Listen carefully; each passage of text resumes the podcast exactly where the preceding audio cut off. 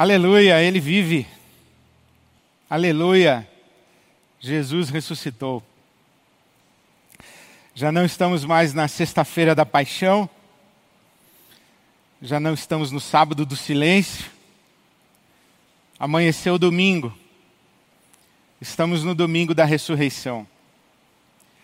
Palavra de ordem é vida, vida vida em abundância, vida plena, vida completa, vida em plenitude, como Jesus prometeu e conquistou para todos nós. Aleluia.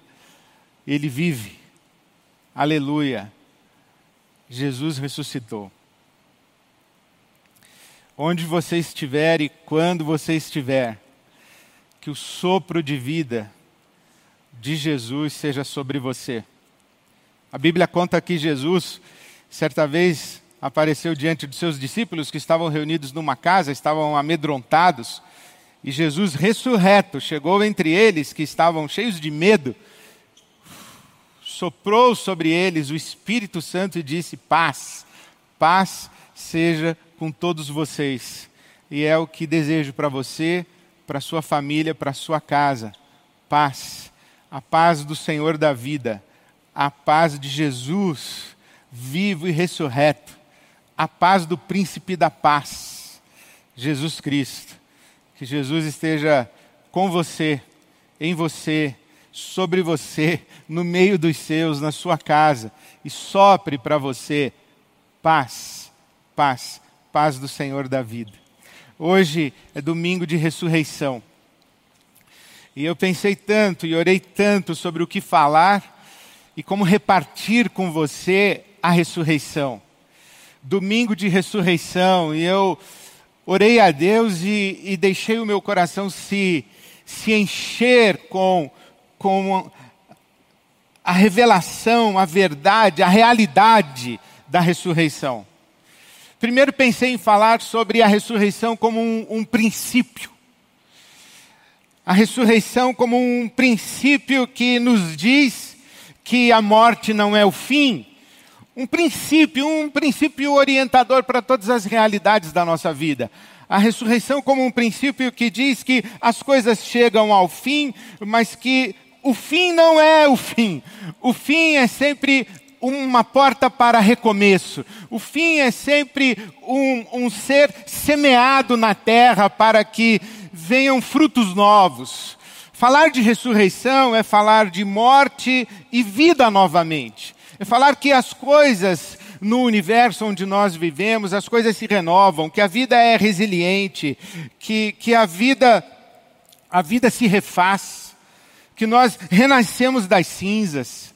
Falar da ressurreição como, como um princípio que nos orienta para futuros, para reinvenções, para novas possibilidades, para a criatividade, a ressurreição como um princípio no sentido de não nos resignarmos a, aos fins de ciclos, não nos resignarmos àquilo que morreu, porque se há coisas que morrem, há coisas que nascem, se há realidades que, que ficam para trás, há também realidades que surgem. A vida é assim, a vida é cíclica. A ressurreição é um princípio que rege o universo, que da morte vem a vida, da morte vem a vida. O grão de trigo que cai e morre, mas justamente porque cai na terra e morre é que ele produz fruto. Então a vida é assim, a vida tem a ressurreição como um princípio.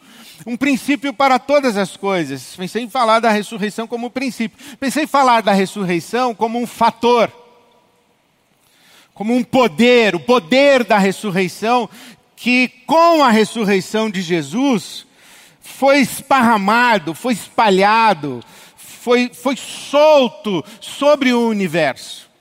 A ressurreição de Jesus liberou um poder, o poder da vida, sobre todo o universo e para todo o universo, se espalhou para todo o universo.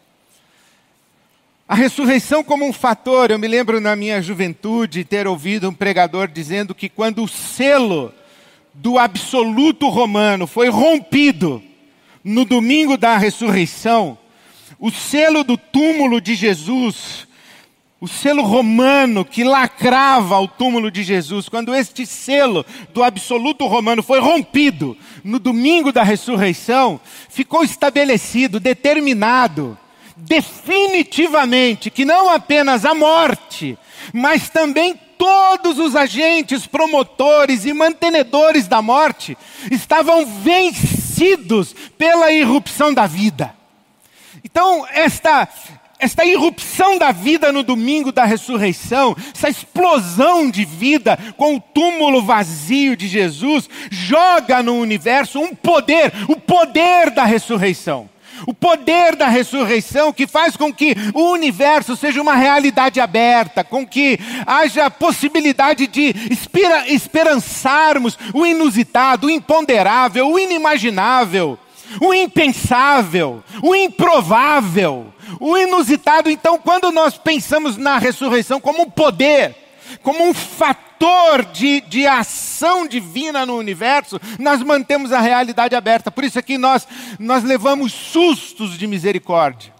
É por isso que nós percebemos que algumas coisas que estavam aparentemente mortas e, e que estavam já no, no fim da sua existência recobram vida quando não se espera nada, quando não se espera mais possibilidade de renovação, de recomeço, de restauração, de reconciliação, quando nós olhamos para uma realidade e pensamos assim: chega, acabou, não dá mais, não há mais o que fazer, de repente a vida surge de novo, é o fator ressurreição, é o poder da ressurreição que age em todo o universo, age nas nossas vidas, age na minha vida, age na sua vida, age num corpo doente age num casamento que está chegando ao fim, age numa pessoa que está desesperançada da existência e de repente recobra ânimo e fôlego de vida.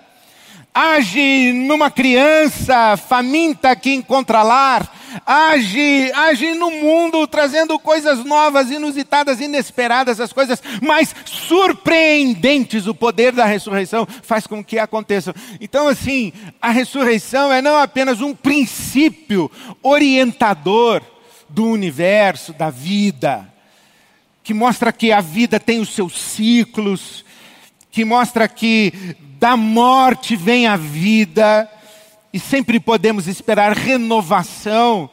E a ressurreição não é apenas, e, e isto não, não é um desrespeito, e não é diminuir a ressurreição, quando eu digo apenas, não é apenas um, um princípio e não é apenas um fator e um poder atuante no universo, gerando o inusitado, o inesperado, o imponderável, o improvável.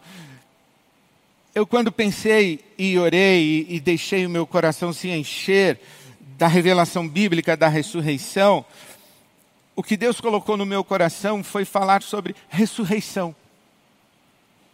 Não da ressurreição como um princípio, nem da ressurreição como um poder, mas da ressurreição ressurreição.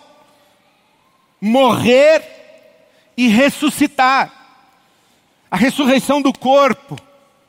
Esta é uma verdade da Escritura Sagrada, é uma verdade da fé cristã, e não apenas é uma verdade da fé cristã, mas é a verdade fundamental da fé cristã.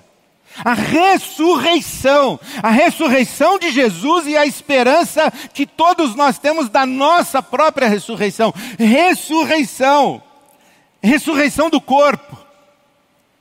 Eu estou no capítulo 15 da carta do apóstolo Paulo aos Romanos, a, aos, aos Coríntios, primeira aos Coríntios, o capítulo 15.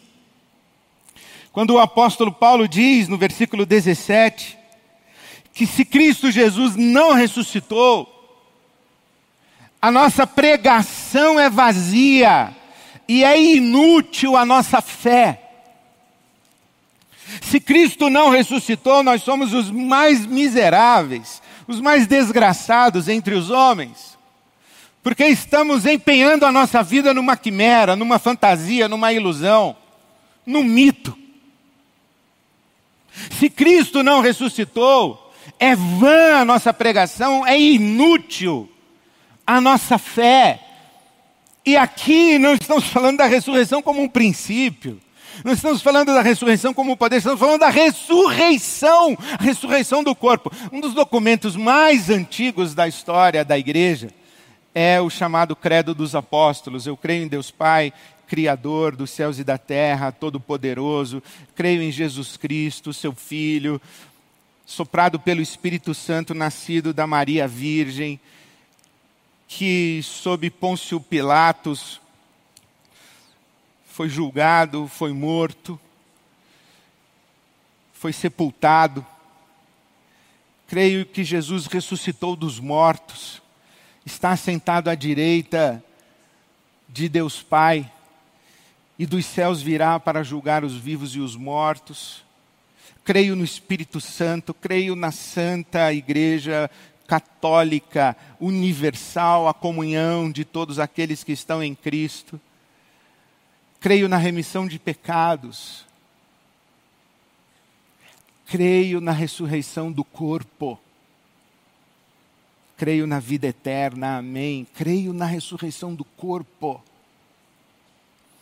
Ressurreição não como princípio, nem como um poder atuante para sustentar vida.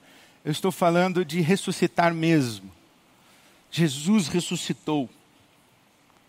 O túmulo de Jesus estava vazio naquele domingo, quando as mulheres foram ao encontro do corpo morto de Jesus para revesti-lo com suas ervas aromáticas, os seus perfumes e o cuidado que se deve ao corpo morto. Elas chegaram lá e encontraram um túmulo de Jesus vazio. E a pergunta que ouviram foi: por que vocês procuram entre os mortos aquele que vive? O túmulo de Jesus vazio é um fato da história e da tradição cristã e do testemunho cristão. O túmulo estava vazio. Algumas explicações foram sugeridas. O corpo de Jesus foi roubado, os romanos colocaram o corpo de Jesus em outro lugar, sumiram com o corpo de Jesus. Mas o túmulo estava vazio. E não apenas o túmulo estava vazio, bastasse o túmulo estar vazio, ou fosse apenas isso, as explicações plausíveis para por que razão o túmulo estava vazio, onde está o corpo de Jesus, sumiram com o corpo de Jesus. Não é de hoje que os assassinos, que, os, que as potências que se impõem na força violenta, somem com os corpos. Então, não é de hoje. Então, não teria sido diferente com Jesus. Um túmulo vazio é mais um corpo sacrificado pelo poder hegemônico político de Roma que teria sumido. Não é novidade, corpo inocente de gente inocente que some. Seria mais um corpo. Mas não apenas o túmulo de Jesus estava vazio, como ele se encontrou. Ele se encontrou com os seus. Primeiro com Maria Madalena, chamando-a pelo nome. Depois com os seus discípulos, entrando na casa onde amedrontados estavam reunidos, mostrou a eles as suas chagas, o seu lado, as suas mãos feridas. Mostrou-se a Pedro. Novamente aos seus discípulos, porque da primeira vez Tomé não estava, e Tomé disse: Eu só acredito se os meus olhos virem Jesus. E Jesus então aparece a Tomé e diz: Vem aqui, toque as minhas chagas. Sou eu mesmo. Esse aqui é o meu corpo. A Bíblia diz que Jesus ressuscitado comeu peixe com os seus discípulos. Não é, não é um espírito desencarnado, não é um holograma, não é um fantasma, não é a aura de Jesus que está presente naquela sala não é o campo magnético do corpo de Jesus, é Jesus em corpo, em carne, ele come peixe com os seus discípulos. Na fé cristã, corpo sem espírito é defunto, e espírito sem corpo é fantasma. A fé cristã não é para defuntos nem fantasmas. A fé cristã é para a vida humana na sua plenitude, e a vida humana na sua plenitude tem corpo. Então Jesus está ressurreto, aparece na praia com os seus discípulos, ordena novamente uma pesca maravilhosa, e eles pescam, e Pedro mais uma vez se atira às águas e vai ao encontro de Jesus na praia, e quando chega Jesus já acendeu uma fogueira e já tem comida sendo preparada para mais uma ceia com seus discípulos. Aqui nesse capítulo 15 de 1 aos Coríntios, o apóstolo Paulo fala que Jesus apareceu também a mais de 500 pessoas. Mais de 500 pessoas. Então Jesus ressuscitou.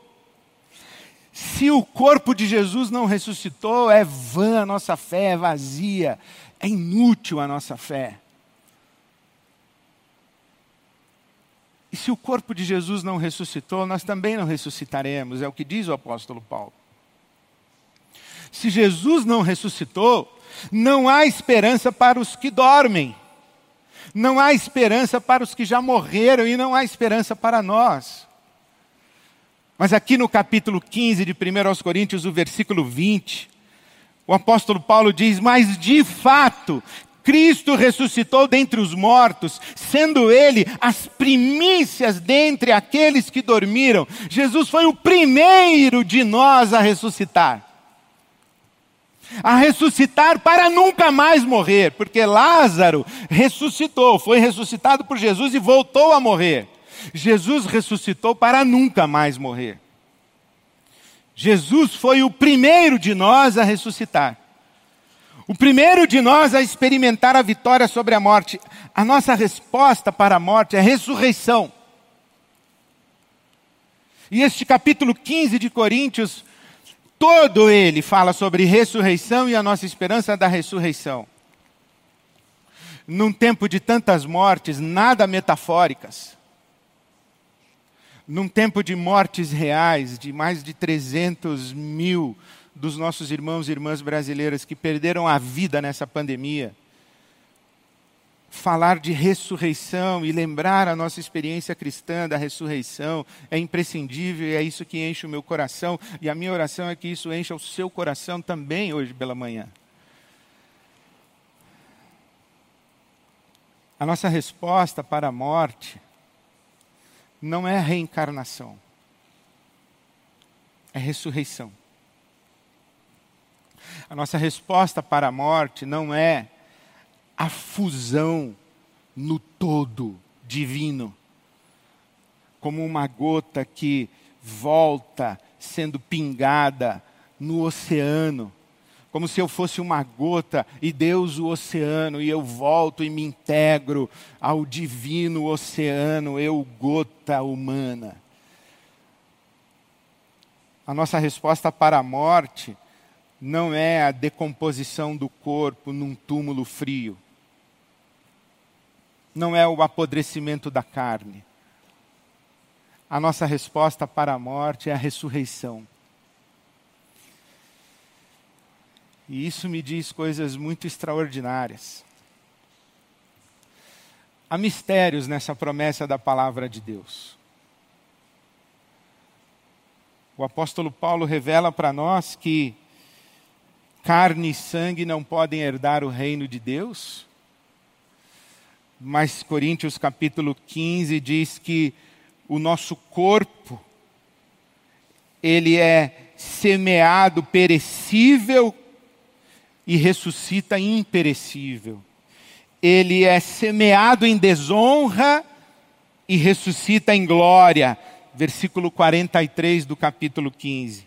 Ele é semeado em fraqueza e ressuscita em poder.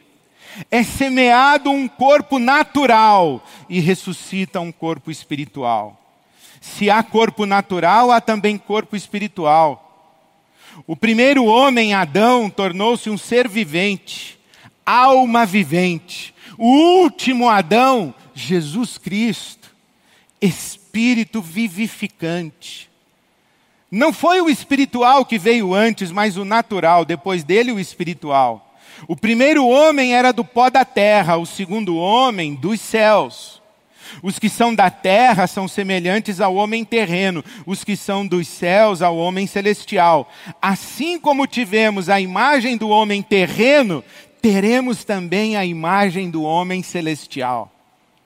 Irmãos, diz o apóstolo Paulo, eu lhes declaro que carne e sangue não podem herdar o reino de Deus, nem o que é perecível pode herdar o imperecível.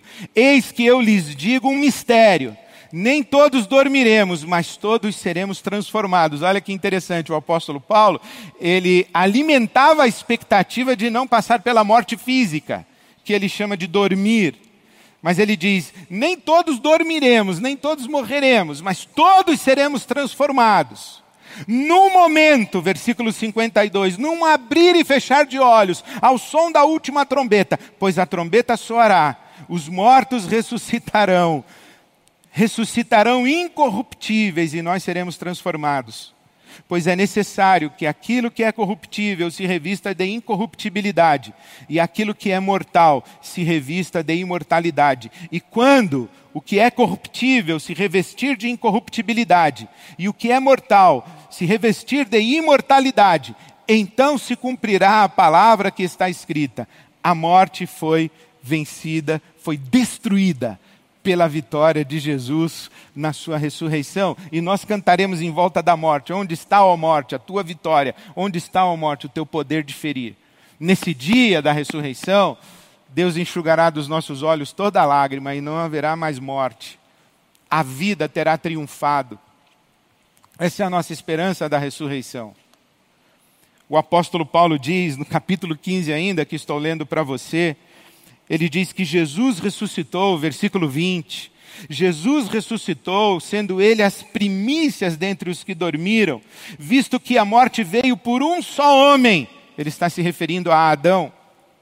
Também a ressurreição dos mortos veio por meio de um só homem, e ele está se referindo a Jesus Cristo. Pois, da mesma forma como em Adão todos morreram, em Cristo Jesus todos serão vivificados e ressurretos. Essa é a nossa esperança, a ressurreição. O túmulo não é o nosso fim. O túmulo não foi o fim de Jesus e não é o nosso fim. A nossa esperança é a ressurreição. Sabe o que isso me diz? Bom, primeiro me diz que a vida não acaba na morte física. A minha vida não acaba na minha morte física. A esperança da ressurreição me diz: a minha vida não acaba na minha morte física. A primeira coisa que você vai descobrir quando morrer é que você não deixou de existir. A primeira coisa que você vai descobrir quando morrer é que você não deixou de existir. Ressurreição. ressurreição. A vida não acaba na morte física. Esse corpo será revestido de incorruptibilidade, de imortalidade. O que é natural será revestido do espiritual. E eu, como filho de Adão, terreno, terroso. Adão quer dizer exatamente isso, o terroso, o do pó da terra. Também sou filho de Deus. Também sou espiritual, sou soprado pelo Espírito de Deus. Então, a minha existência, a minha vida não acaba na minha morte física. Eu fecho os olhos aqui e abro os olhos imediatamente. Não foi isso que Jesus prometeu ao ladrão da cruz? Lembra-te de mim quando entrares no teu reino. Jesus disse: Hoje estarás comigo no paraíso. Hoje estarás comigo no paraíso. Quem fecha os olhos na morte aqui, abre os olhos na presença de Deus na eternidade. A vida não acaba na morte física. Sabe o que isso me diz? Diz que eu não acabo. uma das expressões mais fundamentais da nossa fé cristã é a nossa pessoalidade. Eu sou chamado e me chamo Ed René Kivitz.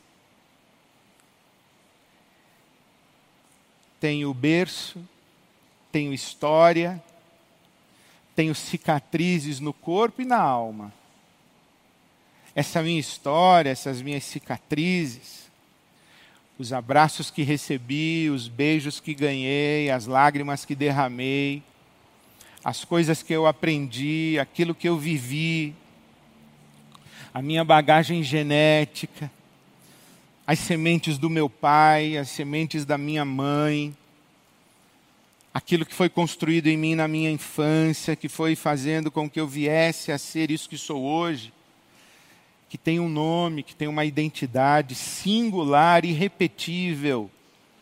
Isso não acaba na morte do meu corpo físico.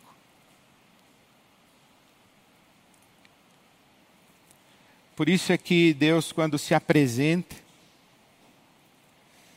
se apresenta a Moisés, diz: Eu sou o Deus de Abraão, o Deus de Isaac, o Deus de Jacó, eu sou Deus de vivos e não de mortos.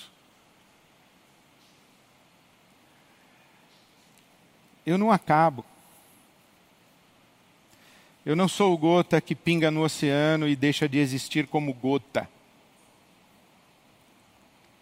Eu não sou uma essência que volta daqui a alguns anos em outra identidade, com outro endereço. Eu não acabo. Isso é esperança de ressurreição. Pessoalidade. Eu tenho nome, Deus conhece o meu nome. E diz a palavra de Deus que, inclusive na ressurreição, Deus vai me dar outro nome. Identidade, pessoalidade. Essa é a minha esperança da ressurreição, de encontrar as pessoas que eu amei e que perdi. Essa é a esperança cristã. Ressurreição. Mas quando penso nisso, que a minha vida não acaba no túmulo, eu não acabo. E depois da minha morte física, a primeira coisa que eu vou descobrir é que eu não deixei de existir. Eu vou abrir o olho e falar: oh, o que isso diz para mim hoje? Ah, o apóstolo Paulo responde muito claramente. Capítulo 15 de Coríntios, o versículo 58. Portanto, portanto, meus amados irmãos, minhas amadas irmãs, mantenham-se firmes, que nada os abale, sejam firmes, constantes, resilientes, perseverantes. Mantenham-se firmes, que nada os abale. Sejam sempre dedicados à obra do Senhor, pois vocês sabem que no Senhor o trabalho de vocês não será e não é inútil. Lembra que ele disse que se Jesus não ressuscitou, é vã a nossa pregação, é vazia e é inútil a nossa fé? Esse inútil é, é inconsequente, não resulta em nada. O que Paulo está dizendo é que, com a realidade da ressurreição, aquilo que fazemos aqui tem consequências. Tem consequências nesse mundo e no outro. Uma expressão bíblica é não somente neste século, mas também no porvir, no século vindouro. Não está a Bíblia necessariamente falando de dois mundos diferentes, está falando de tempos diferentes neste século e no vindouro, aquilo que nós fazemos em vida tem impacto na vida, porque o poder da ressurreição está aspergido sobre todo o universo. A vida continua atuando, enfrentando a morte o tempo inteiro. E Paulo está dizendo: vocês que sabem disso, vocês que sabem que o túmulo de Jesus estava vazio naquele domingo pela manhã, que Jesus ressuscitou, que ele está vivo, vocês que sabem disso, sejam firmes, constantes, enfrentem a morte onde quer que ela se manifeste, nos seus mínimos detalhes, enfrentem os agentes que produzem morte afirmem a vida o tempo todo: vida, vida, vida. Lutar pela vida, proteger a vida, promover a vida, sustentar a vida, abraçar a vida, cuidar da vida, alimentar a vida, vida, vida, vida, o tempo todo vida. O apóstolo Paulo está dizendo: trabalhem, trabalhem incansavelmente pela vida. Vocês que sabem disso, trabalhem, porque aquilo que vocês fazem aqui tem repercussão aqui e também lá adiante. Porque, não sei se você já leu na sua Bíblia. Segunda carta de Paulo aos Coríntios, o capítulo 5, versículo 10. Ele diz que todos nós, todos nós, compareceremos diante do tribunal de Jesus para recebermos, para recebermos o galardão em resposta àquilo que tivermos feito enquanto estávamos no corpo, tanto bem quanto mal. O que fazemos aqui faz diferença nesse mundo e no próximo, nesse tempo e no, no a afirmação da vida de que a minha vida não acaba no meu túmulo, de que eu não acabo no meu túmulo, de que eu vou estar diante de Deus, faz com que eu seja comprometido com a minha existência, faz com que eu seja comprometido com a minha vida, que eu que eu viva como o apóstolo Paulo disse que viveu. Capítulo 15, o versículo 10, ele diz assim: Eu era perseguidor da igreja, mas a graça de Deus para comigo não foi vã. Olha novamente a palavra vazia. A graça de Deus para comigo teve consequência, teve consequência na minha vida. Pela graça de Deus eu sou o que sou, a graça de Deus me transformou. E o que eu fiz? Trabalhei mais do que todos os apóstolos. Por isso é que ele termina lá dizendo: Sejam firmes, sejam constantes, o trabalho de vocês não é vazio. O túmulo está vazio, mas a vida está cheia do poder da ressurreição. A graça de Deus não é vazia, ela tem poder de transformação. Aqueles que têm a esperança da ressurreição não são vazios, são operantes, trabalhadores, trabalhadoras se dedicam pela vida porque sabem que estão apenas semeando e hão de colher colher para o seu bem, para o bem do universo e para a glória de Deus. Eu oro por você, oro pela sua casa. Que Jesus esteja aí, vivo, que sopre paz, que sopre vida, que você continue firme constante, dedicado, dedicada em favor da vida. Que você experimente vida e vida em abundância. Que você espalhe, que você seja agente de vida e vida em abundância.